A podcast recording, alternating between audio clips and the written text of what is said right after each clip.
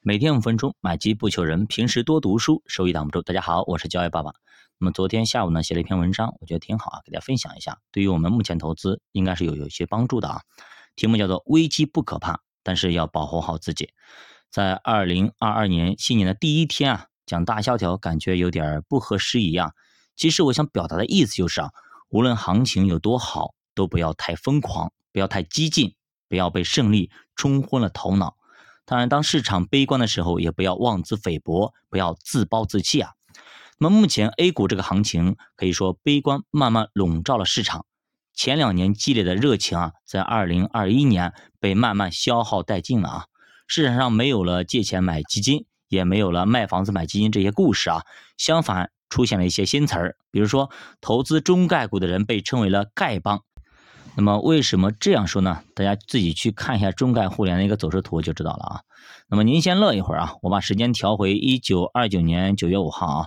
就在这一天，一个报社的记者打电话给欧文·费雪，他说：“费雪大师呀，据说隔壁死空头巴布森要开演讲了，可能又要说出一些雷人的观点了，比如说市场就要崩溃了之类的。您怎么看呀？”费雪说：“扯淡，美国怎么可能会崩溃呢？”他又不是喊了一天两天了，我们泱泱米国已经完全可以超越周期了。你看，咱都涨多少年了，有崩溃吗？连回撤都没有，抽根烟的功夫，股票都涨上去十几个点。与其在这里采访我啊，你还不如赶紧去交易大厅买点股票实在。第二天呢，报纸头版头条就给登出来了：巴布森大战费雪，到底鹿死谁手？谁才是？最后的赢家，所以说不要轻易相信记者那张嘴啊！前脚还给你发誓说绝对不会写出去，后脚就新闻头版头条给你登出去了，而且还添油加醋，甚至无中生有给你制造点槽点，生怕没人关注。即使危机已经开始了啊，对于自己迷之自信的一个费雪先生还是不服啊！于是，在市场顶部回撤一点，然后又拉回来一点的时候，说了一句话。这句话把费雪永远定在了历史的耻辱出场，而且是定的死死的那种，跑都跑不了那种，一世英名毁于一旦。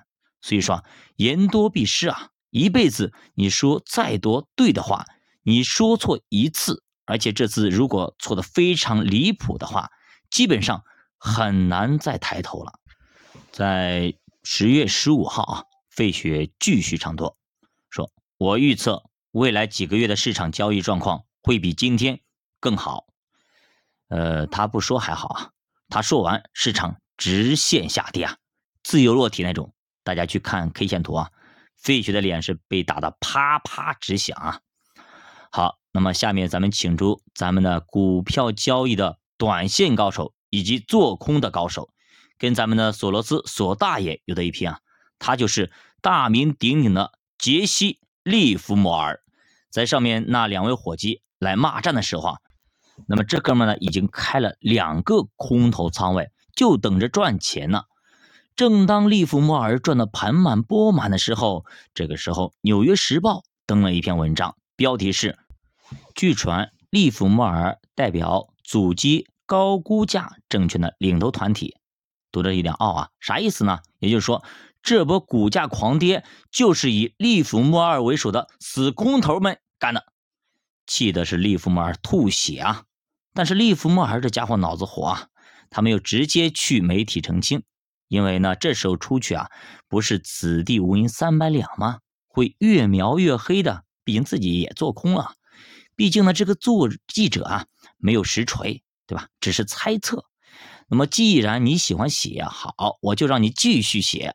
他打电话给那个记者说：“啊，我要开新闻发布会来澄清此事。”但是呢，他只请了那个记者一个人。记者来到利弗莫尔办公室，一脸懵逼啊！不是新闻发布会吗？咋就咱俩呀？记者问：“你是不是牵头做空了？”利弗莫尔说：“做空你大爷的！律师函我写好了。”你出去再逼逼啊！只要再说一个字儿，我就起诉你，告你造谣诽谤、制造恐慌，够你监狱里待一段时间了。记者也有点担心啊，那么当然是收敛了很多啊。接着说，那么你说说股票为啥会下跌呢？利弗莫尔说，下跌太正常了呀，都涨了那么多年了，还涨得那么猛，现在涨得太高了，估值太高了，回撤一下，很正常呀。天气还有晴天和雨天呢，对吧？你也不也有开心和不开心吗？股票难道就只涨不跌吗？再说，你见过哪棵树长到天上去的？那么记者这个时候提醒他，他说：“可是咱大名鼎鼎的费雪费大师，可是认为目前价格还很低哦。”利弗莫尔这个时候气不打一处来，一听费雪啊，他说：“一个大学教授懂个屁投资呀？你说说他知道啥叫投资吗？啥叫投机吗？他买过股票吗？做过保证金交易吗？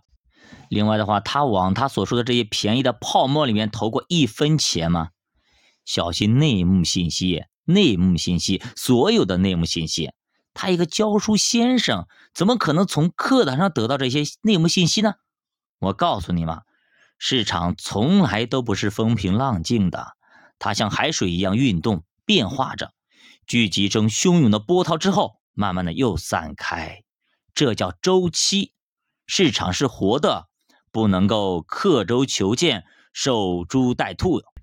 所以利弗莫尔这口气啊，让我想到了我老师啊，他经常评论经济学家也是这口气。当然了，利弗莫尔说的有点过了啊，人家费雪也是做过很多交易的，也是吃过见过的。只不过呢，他跟彼得林奇一样，生的时候太好了，他生在了一个大牛市的起点，而且呢是一个长牛市。呃，当然彼得林奇比他幸运啊，高光时刻隐退。